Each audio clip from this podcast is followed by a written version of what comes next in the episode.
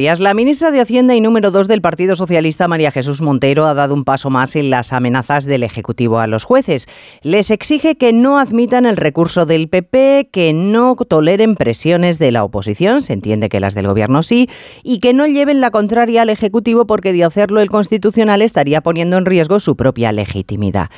Los miembros del Gobierno deberían calibrar la trascendencia de lo que dicen, a no ser que la desconozcan.